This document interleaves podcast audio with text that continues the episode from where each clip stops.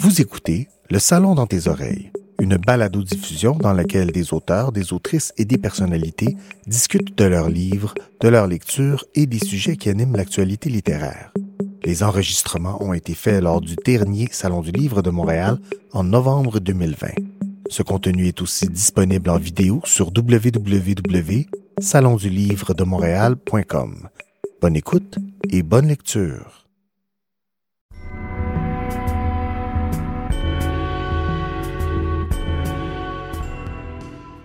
Bonjour et merci d'être à l'écoute. Je suis en compagnie aujourd'hui d'un auteur qui est à la fois ostéopathe, kinésiologue, professeur en ostéopathie et coureur depuis 30 ans. Jean-François Harvé, bonjour. bonjour Marie-Josée. Écoute, Jean-François, en 2020 se publié le livre qui s'appelle Courir mieux, volume 2. On sait depuis plusieurs années qu'il y a un engouement qui ne se dément pas autour de la course à pied. Il y a beaucoup de livres qui ont été publiés. Après le tome 1 et tout ce qui a été fait autour de la course à pied, qu'est-ce qui restait à dire à ce sujet-là? Euh, pas grand-chose. Donc, euh, j'ai essayé de remplir euh, des pages. non, non. non, non. Il, restait beaucoup de choses à dire encore. Courir mieux est sorti en 2013. Puis à ce moment-là, moi, je voulais surtout aborder des questions qui étaient d'actualité à l'époque, qui sont, qui sont encore présentement aussi. Là, les blessures, les gens se blessent encore, mais donc, je parlais des blessures. À ce moment-là, on parlait beaucoup des chaussures minimalistes. Euh, il y avait beaucoup ouais, il y a comme un gros débat autour de, du type de souliers. Ouais. L'appui du pied, là, tout à coup, il fallait plus appuyer sur le talon. C'était rendu démonisé. Euh, il y avait plein de nouvelles questions à l'époque. Hein? Et, et, donc, euh, le livre servait à éclairer les coureurs là-dessus. Puis bien sûr, ben, j'ai mis des programmes d'entraînement aussi. ça, on en trouve dans un paquet de livres, mais Bon, en discutant avec mon éditeur, les éditions de l'Homme, on voulait que ce soit quand même un livre complet de référence. En même temps, après, je me suis rendu compte qu'il y avait vraiment plein de sujets que j'avais pas abordés, euh, des sujets peut-être plus spécifiques, mais par exemple la course pour les femmes, la course pour les enfants, la course en vieillissant, la course en sentier, euh, l'aspect, mental. Euh, puis en plus, ça a évolué. Donc, il y a, des choses qui, qui, sont apparues sur le marché. Euh, l'entraînement avec des capteurs de puissance, ça n'existait pas. donc, Toute la technologie qui s'est ajoutée. Là. Oui, ça, ça, ça évolue. Alors là, ben oui, je me suis rendu compte qu'il y avait vraiment matière à faire un tome 2. Puis, ben, c'est voilà, c'est le résultat. Mais écoute, je t'amène tout de suite, tu viens d'en parler, on va parler tout de suite du chapitre dont, dont tu traites, euh, tu traites beaucoup à ce moment-là du cerveau, de l'impact sur le mental, de l'entraînement. Et euh, je vais déjà dire à tout le monde ici une, une petite citation qu'il y a dans ton livre. Tu dis la course diminue aussi l'activité de veille du cerveau, ce qui atténue les turbulences mentales, le monologue interne et les idées négatives. J'aimerais t'entendre sur le sujet un peu. Oui, ben en fait, euh, les, études en neurosciences ont explosé euh, ces dernières années. Les derniers cinq ans, c'est assez spectaculaire. Et entre autres, euh, les études aussi faites sur les effets du sport. Et donc là-dedans, il y a beaucoup d'études sur la course à pied.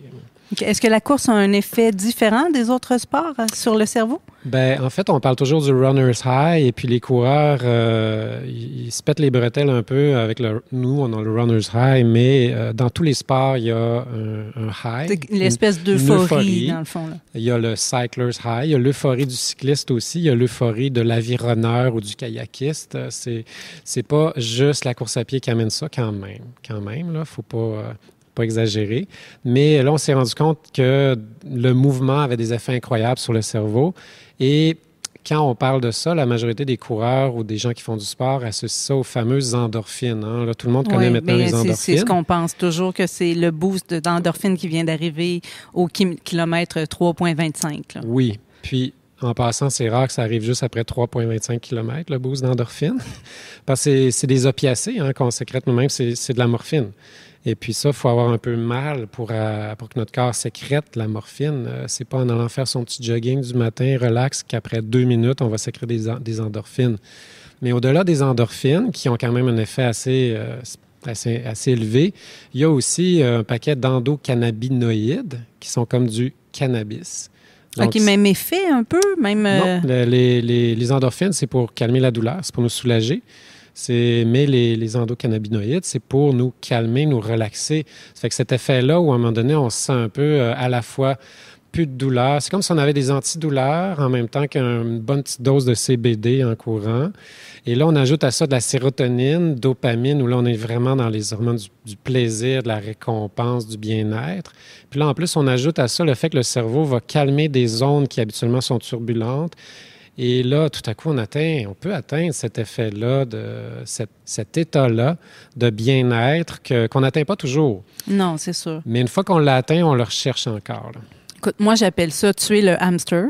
C'est un peu le concept que j'utilise dans ma tête. Euh, quand on court, souvent, on a beaucoup d'idées qui nous passent par la tête ou, on commence à courir, puis là, on pense à tous les problèmes dans notre vie personnelle, à tous les problèmes au travail. Et à un certain moment, dans la course, si on court assez longtemps, tout ça arrête. C'est un peu ça l'effet euh, sur le ça, mental. Euh, c'est un des effets qui sont observés. Par exemple, après avoir couru, il y a des tests qui ont été faits cognitifs et puis, ça augmente notre capacité d'attention, notre concentration et ça augmente notre capacité à résoudre des problèmes. C'est pour ça qu'il y a un paquet de gens qui vont, euh, à un moment donné, tout mélanger, stressés, ils s'en vont courir sur l'heure du midi et là, pouf, pouf, pouf, les idées viennent et voilà, ils ont réglé leurs leur problème. C'est vraiment des effets physiques de l'entraînement. C'est des effets physiques qui ont des effets sur le mental. Puis une des choses que je voulais amener dans le livre, puis je commence le chapitre sur le mental comme ça, c'est qu'il faut arrêter de séparer le mental du physique. On le fait encore beaucoup. Euh, et, là, ben, ça va ensemble, ça. Donc, autant le physique va peut euh, avoir des effets positifs sur le mental, autant le mental peut avoir des effets positifs sur le physique et on a une belle boucle entre les deux. Excellent. Donc, tu es en train de me dire que courir, c'est bon pour la santé mentale. Bien, c'est certainement bon pour la santé mentale. Puis on s'en rend compte avec cette pandémie-là, euh, le nombre de personnes qui courent ou qui font d'autres choses. Mais là, il n'y a pas grand-chose à faire à part de courir.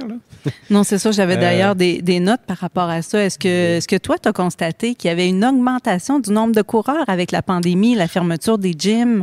Oui. Est-ce que c'est juste moi qui ai remarqué qu'il y avait plus de coureurs? Non, c'est pas juste toi, puis c'est pas juste moi non plus. Il y a un paquet de gens qui ont remarqué ça. Au début, moi, je me posais la question, est-ce, que c'est parce qu'il ne se passe rien qu'on voit plus les coureurs? J'avoue. Mais euh, euh, effectivement, il y a une coupe, de, une coupe d'études qui sont, qui sont ressorties et effectivement, il y a une augmentation du nombre de coureurs dans plusieurs pays. Euh, paradoxalement, il y a quand même globalement une diminution de l'activité physique avec cette pandémie-là. Alors oui, euh, il y a plus de coureurs, mais euh, c'est une chance, une chance que la course à pied, parce que globalement, les gens sont en train de dépérir au niveau de leur santé physique et mentale. Donc, euh, vive la course là, pour ça. Donc, on peut penser qu'il y a plusieurs personnes qui ont débuté la course à pied avec la pandémie, avec tout ce qui est arrivé, pour se calmer et pour rester en forme. Mm. Courir mieux, volume 2, s'adresse je pense, un peu plus à des coureurs euh, qui sont déjà en place, euh, contrairement à ton premier. Bon, il y, a un petit bémol peut-être à mettre là, ça peut s'adresser aux deux aussi. Est-ce que tu aurais un conseil à donner à une personne qui débute en course à pied, qui voit l'hiver arriver et qui a donc peur d'aller courir dehors l'hiver? Ben, ben, premièrement, ça, ça, se fait très bien courir l'hiver. Hein. C'est même, euh, ça procure beaucoup de plaisir. la lumière l'hiver est géniale avec le reflet sur la neige l'air est frais. On a l'impression, en plus, quand on court l'hiver, d'être un vrai coureur. on un warrior, un coureur, puis on y fait salut. Là. On ne se fait pas ça durant l'été. Euh, oui, c'est vrai qu'à des températures froides, disons en bas de moins 20, effectivement, ça peut être un peu difficile pour la respiration, mais il suffit d'avoir un petit cache-cou, un petit truc qui vient réchauffer l'air un peu, puis habituellement, ça fonctionne, à moins d'avoir des problèmes respiratoires importants. Puis euh, oui, la surface est un peu plus glissante, mais en faisant, en modifiant un peu notre technique, des plus petites foulées, euh, ça, ça, se fait très bien. Hein. Les, gens ont vraiment peur de l'hiver. Moi, je vois beaucoup de gens qui commencent à courir l'hiver et se demandent pourquoi ils ne le faisaient pas avant. C'est ça. il y en a plusieurs qui décident de s'en aller sur un tapis aussi en hiver, ce, qui amène d'autres problématiques. Oui, oui. Ben, tapis roulant, euh, ce qui arrive, ça peut faire, ça peut convenir à certaines personnes. Hein. Tant mieux. Mais bon, on s'en va pas prendre l'air, on n'a pas de la lumière de l'extérieur. C'est pas tout à fait la même biomécanique. Justement, j'ai un petit volet sur le tapis roulant. Une section là-dessus où tu, mentionnes que la propulsion n'est pas la même pour le corps à ce moment-là. Les muscles ne travaillent pas de la même manière Exactement. non plus. Ouais. Donc, quelqu'un qui a fait du tapis roulant tout l'hiver, au printemps, des fois, il fait un peu le saut. Oui, j'avoue. Hein. Là, je t'amène sur un autre terrain qui, euh, qui moi, m'a semblé complètement intéressant. C'est que tu parles du fait euh, de gérer la course comme une femme le fait. On parle souvent du split négatif en course à pied, donc de courir la deuxième portion de notre compétition de course plus rapidement que la première. Et semble-t-il que les femmes y arrivent plus facilement que les hommes. Est-ce qu'il y a une explication à ça? Ah ben euh, euh, ça, effectivement, ça a été euh, ça a été trouvé ça par des chercheurs qui ont fait des analyses statistiques et effectivement, les femmes ralentissent moins en deuxième partie de course que les hommes. Ce qui a été trouvé, par contre, c'est que les femmes ralentissent quand même, mais il y en a, il y a une plus grande proportion des femmes qui arrivent à avoir un split négatif. Donc, et c'est ce qu'on veut habituellement pour faire une bonne performance. Maintenant, pour ce qui est de l'explication, Jusqu'à maintenant, c'est plus des hypothèses. Une des hypothèses qui ressort, et j'en parle dans le livre, c'est la sécrétion de testostérone qui est beaucoup plus grande chez l'homme. Puis on sait que plus la sécrétion de testostérone est élevée, plus habituellement on va avoir un tempérament fonceur ou on va avoir même une, une, euh, surestimation de notre capacité. Et à ce moment-là, ben, on part trop vite. Et, on s'épuise. Ben oui, ben on, comme, on dit en course, on casse. On, frappe son mur. Et les, femmes euh, vont avoir une approche habituellement plus conservatrice, plus intelligente carrément, si on veut avoir un meilleur temps. Et donc, euh, euh, les hommes, on a à apprendre un peu de ça. Donc, il faut s'en garder un peu en réserve. Mais pas tout donné au départ, oui. Non, puis même les femmes qui ont des plus hauts taux de testostérone, relativement à la majorité des femmes, ça va quand même être très bas par rapport aux hommes qui ont euh, même un bas taux de testostérone. Donc ça, c'est une hypothèse. Après ça, il y a sûrement d'autres choses, c'est sûr, mais pour le moment, c'est c'est le, point qui, est intéressant, qui, a été remarqué dans même plein d'études euh, psychocomportementales par rapport à d'autres éléments dans notre vie. On se surestime on pense qu'on va avoir plus d'énergie euh, plus le temps passe, ce qui n'est pas nécessairement vrai. Oui. On a une question ici qui nous arrive, euh, puis on, on parlait un peu de, distance tout à l'heure, toi et moi, avant l'entrevue, à savoir, euh, bon, les, les, distances que les gens veulent faire en course à pied, souvent l'objectif ultime est le marathon. On a quelqu'un qui nous demande ici, est-ce que c'est à la portée de tout le monde de courir un marathon? Est-ce que n'importe qui peut y arriver physiquement parlant, mentalement parlant? Ben, euh, la, réponse c'est non. Il euh, y, a des personnes qui sont plus limitées, euh, qui ont des limites physiques, qui ont un surplus de points importants, qui, ont, qui font par exemple du diabète. Il y, a des problèmes de santé qui peuvent nous empêcher de faire ça. Maintenant, si on prend quelqu'un qui a une santé disons, euh, euh, normal, où il n'y a rien de majeur, ben, la grande majorité de ces personnes-là peuvent arriver à faire un marathon. Maintenant, là, ce qu'il faut se demander, c'est est-ce qu'ils ont vraiment intérêt à faire un marathon? absolument. À quel prix? Parce que c'est pas juste de faire un marathon, c'est de faire l'entraînement qui va avec le marathon, de placer ça dans notre vie personnelle, de couple, de famille et de travail et tout ça. Est-ce que ça peut rentrer de façon équilibrée dans cette vie-là? Et il y a à peu près juste en course à pied que cette obsession-là du marathon, parce que quand on regarde, en, par exemple, en patinage de vitesse, euh, ben, la championne du monde de 500 mètres, euh, on va en parler autant que le champion du monde de 5000 mètres, là, où c'est une distance comme une autre.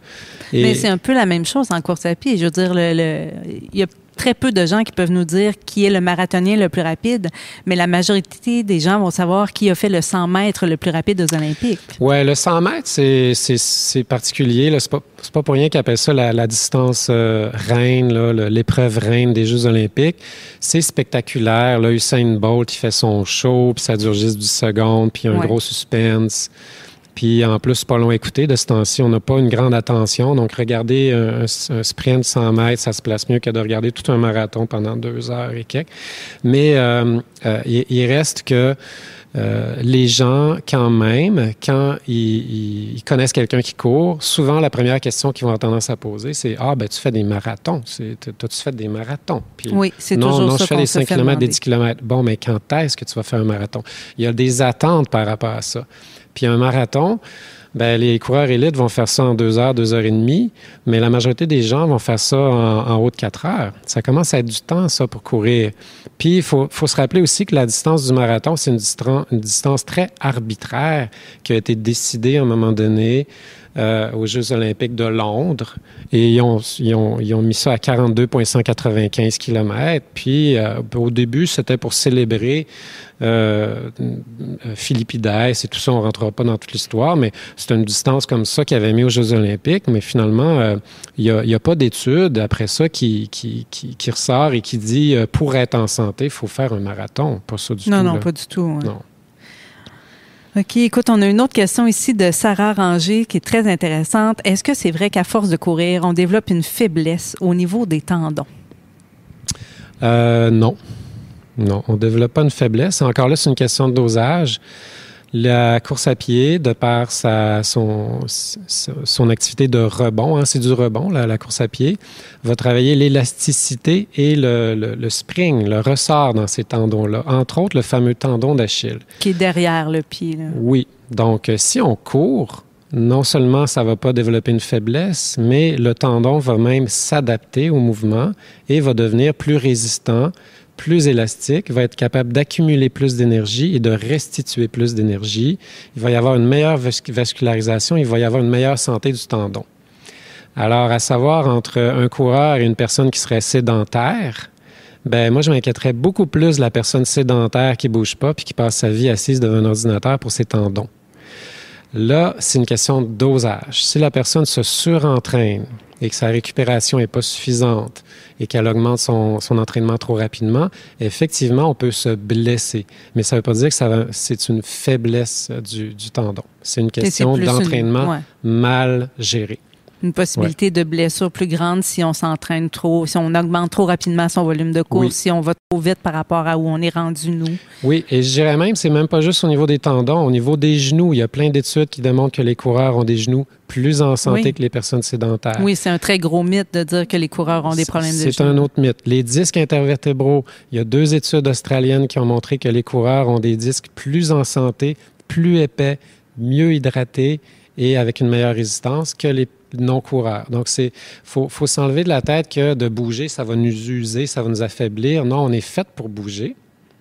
Et euh, la pire affaire, c'est de ne pas bouger. C'est de, de rester assis. Ben oui, ben oui, mais bien dosé. Tu parles aussi euh, dans ton livre, tu fais comme une comparaison entre la course à pied, euh, l'entraînement dans le fond, et la vie de couple. Et là, tu nous amènes sur le terrain de la routine. Mais oui. est-ce que tu peux nous expliquer qu'est-ce que c'est pour toi la routine en course à pied? Ah, ben en fait, c'est ça. C'est que je, je, c'est un peu pour rire. Euh, la je comparaison. À un moment donné, oui. ça vient routinier, puis euh, ouais, donc. La passion euh, s'effrite. Oui, oui. Bon, je sais pas si je suis le seul à qui ça fait ça, mais.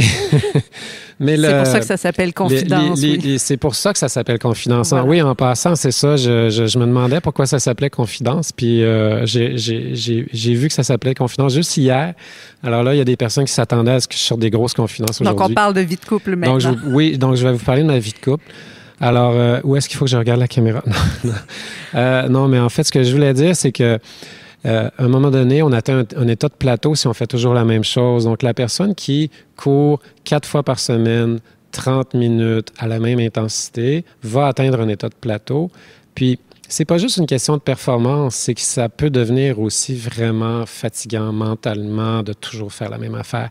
Donc là, l'idée, c'est d'amener de la nouveauté. Et là, quand on amène de la nouveauté, peu importe la nouveauté, c'est même pas le, type de nouveauté qui compte, peu importe la nouveauté, le corps va s'adapter de nouveau et habituellement, on arrive à progresser. On peut augmenter notre performance, mais en plus, on peut aller chercher un peu plus de plaisir là-dedans.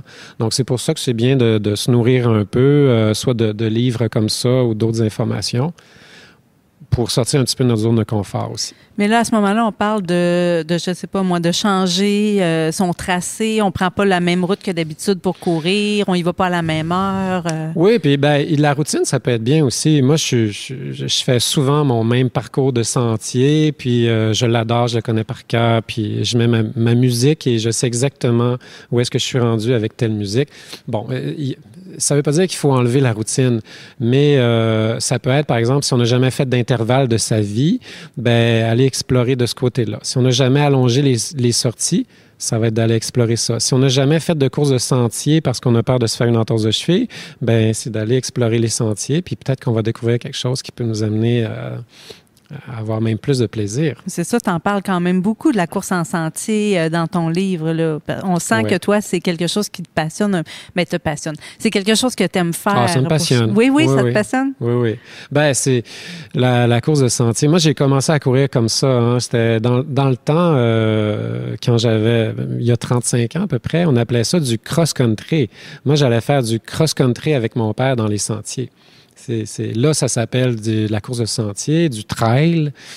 Euh, mais il reste que courir dans le bois, c'est, tellement plus naturel. Il y a tellement d'avantages.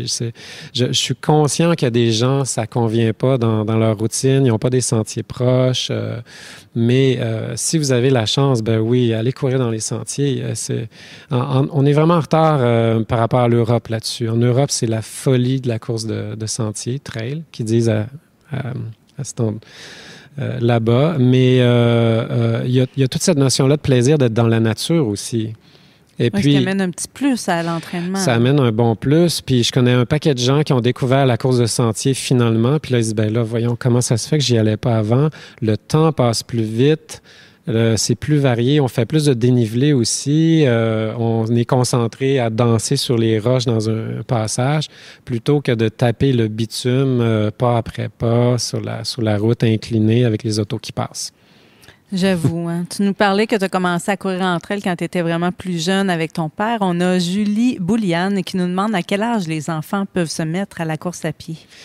Ben, ils peuvent se mettre à la course à pied jeune. Il euh, n'y a, pas d'âge précis. Si ça convient à l'enfant dans son développement qu'on dit neuromoteur, hein, l'enfant va développer des habiletés physiques. Il peut très bien commencer à courir, mais il faut que ça demeure euh, associé au plaisir et au jeu jusqu'à l'âge de 13-14 ans à peu près, faut que le mot-clé, ça soit le jeu. Si un enfant au primaire, parce que là, j'ai vu ça apparaître là, dernièrement, des gens qui font des programmes d'entraînement structurés pour des jeunes au primaire. Quand, si on se fie sur la, littérature scientifique, euh, non, ça fonctionne pas. Sinon, on risque de les pardonnez-moi le mot, mais de les écœurer assez vite. Parce que c'est trop intense pour eux. Oui, puis aussi trop, euh, trop structuré, rigide. Euh, tel jour, le mardi, il faut faire des intervalles. Tandis que si on prend le même jeune, puis on le fait jouer au soccer avec ses amis, puis qu'il y a du plaisir, qu'il y a de la socialisation, ben là, on va développer un peu les mêmes capacités physiques, mais tout en étant dans le jeu. Alors, un jeune peut très bien commencer même à 5 ans, 6 ans, 10 ans. Euh, S'il court un petit peu avec ses parents, par exemple, ça se fait très bien. Moi, ma fille qui a 3 ans, cette semaine, on est allé prendre une marche avant le souper, puis là, elle courait. Puis là, elle m'a dit, papa, je suis une coureuse. Bon, ben, ben à trois euh, ans. bon, puis elle m'a dit, papa est un courage. Ben, très, très bien. Oui, à trois ans. Mais bon, je la pousse pas. Elle courait parce que ça y tentait, puis on jouait. C'est... Fait que de vraiment passer par le jeu quand on parle des enfants à ce oui, moment-là. Oui, OK. On a une question aussi d'Émilie Levasseur qui demande comment doser la douleur versus la souffrance? Quelles sont les limites à ne pas dépasser en entraînement, en course, en compétition? Bien, il faut faire la différence entre aussi douleur, courbature et inconfort. Douleur, normalement, c'est qu'il y a un, problème physique qui amène des signaux de douleur qui sont utiles, qui nous disent qu'il se passe quelque chose. Ça peut être pendant, mais des fois, on se fait déjouer en courant, ça peut être après.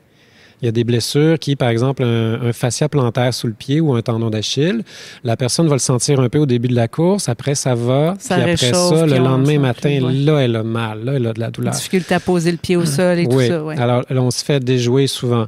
Après ça, bien, il y a des inconforts où ça, c'est les, petits signaux qu'on reçoit, une petite tension dans la bandelette sur le côté. Des, euh, ça, c'est correct normalement. Là. Il n'y a, pas trop de problème avec ça. Le, le corps n'est pas en train de nous informer qu'il y a des tissus qui sont lésés.